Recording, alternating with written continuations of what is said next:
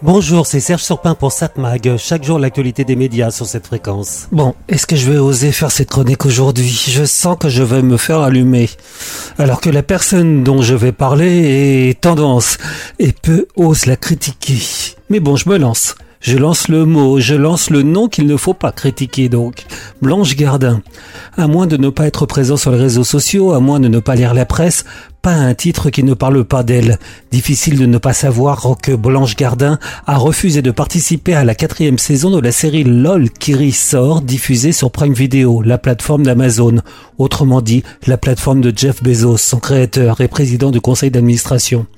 La raison, ce jour-là, j'ai dentiste, ironise la comédienne qui dénonce donc Jeff Bezos, troisième fortune mondiale, qui lui aurait proposé une somme affolante pour une seule journée de travail. 200 000 euros, même si je perds à votre jeu, dit-elle, quand l'association caritative de mon choix reporterait, elle, 50 000 euros, c'est-à-dire quatre fois moins, et encore seulement si je gagne. Ça me gêne de toucher une somme affolante de la part d'une entreprise qui ne paye pas ses impôts en France, qui utilise la main-d'œuvre des camps de concentration ouïghours, qui détruit des emplois en France et dont les employés ont des conditions de travail indignes, et dont enfin la plateforme pousse à ne plus aller au cinéma et à mater des séries chez soi. Bon, pourquoi pas? La dame a du talent, c'est une de nos meilleures humoristes actuelles, et elle a des opinions politiques assumées. C'est son droit, évidemment. Mais là où on peut déjà commencer à tiquer, c'est quand Blanche Gardin donne le montant de ce qui lui a été proposé pour participer à cette série à succès. 200 000 euros, et non pas d'entre parenthèses pour une seule journée de travail, mais pour trois. 200 000 euros, ça serait trop élevé pour des humoristes. C'est pas très sympa pour ses collègues qui ont participé aux précédentes saisons. Pourquoi un humoriste ne serait-il pas bien payé? Entre parenthèses, Blanche Gardin n'a pas peur non plus de critiquer ses collègues de travail. Sur sa page Facebook, elle éreinte un acteur bien connu qui ne connaîtrait pas bien son texte. Pas très fair-play. 200 000 euros, euh, au fait, rien ne lui empêche de reverser elle-même cette somme à des organisations caritatives de son choix. Côté social, alors oui, Amazon est loin d'être parfaite, mais l'entreprise affirme verser quand même un milliard d'impôts en France. Alors oui, les conditions de travail dans ces entrepôts sont loin d'être idylliques. Oui, on dit qu'Amazon ferait travailler des Ouïghours, minorité persécutée en Chine. Mais avant d'attaquer Amazon, avec lequel elle refuse donc de travailler, regardons donc une autre entreprise avec qui elle travaille, Vivendi, propriété de monsieur Bolloré donc propriétaire de Canal+, CNews, C8 et autres médias qui mettent en valeur des personnalités très marquées à l'extrême droite, pardon, à la droite qui a des convictions politiques à l'opposé de celles de Blanche Gardin. Sans parler des activités de Vincent Bolloré en Afrique, pas très respectueux non plus des droits de l'homme, comme l'ont révélé différentes enquêtes. Donc Blanche Gardin n'a pas un mot pour critiquer Vincent Bolloré. La plupart des films et séries à laquelle elle a participé ont été financés par Vincent Bolloré. Entre parenthèses, Canal Plus a été créé pour que les Français puissent voir des films et séries à la maison. Seule la loi l'oblige à financer des films qui sortent en salle. Donc pas un mot pour ceux avec qui elle travaille qui sont loin d'être parfaits. Reconnaissons quand même qu'elle n'est pas la seule à se taire. Aucun artiste français ne critique Vincent Bolloré. Aucun n'osera dire un mot lors de la cérémonie des Césars. Pourtant, ils en auraient l'occasion. La raison est simple. Ils savent que s'ils l'ouvrent, ils n'auront plus aucun financement, plus aucun travail dans le monde du cinéma. Ou alors ce sera extrêmement difficile.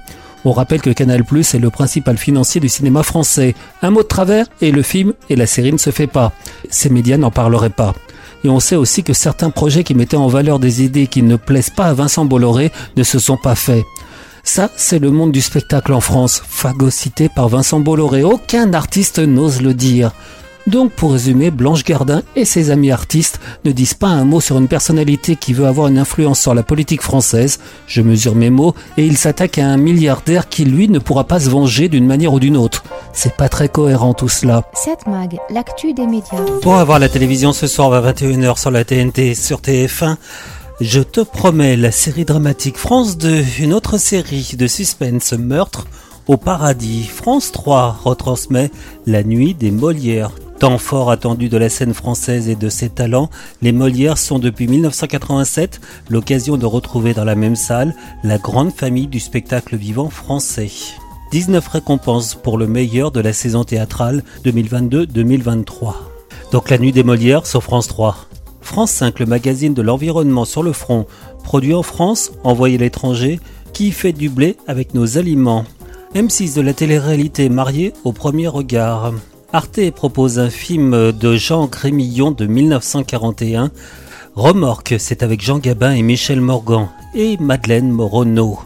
Mais j'aurais tendance à vous conseiller de regarder ce soir une chaîne, une chaîne payante qui s'appelle OCS Géant, qui propose ce soir le film de Mankiewicz, L'aventure de Madame Nuire, The Ghost and Mrs. Muir. C'est un film de 1947 de Mankiewicz, avec Jeanne Tierney et Rex Harrison. Une jeune veuve s'installe dans une maison au bord de la mer avec sa petite fille. Le fantôme du propriétaire, un vieux loup de mer pas commode, veut la faire déguerpir, mais il ne réussit qu'à la séduire.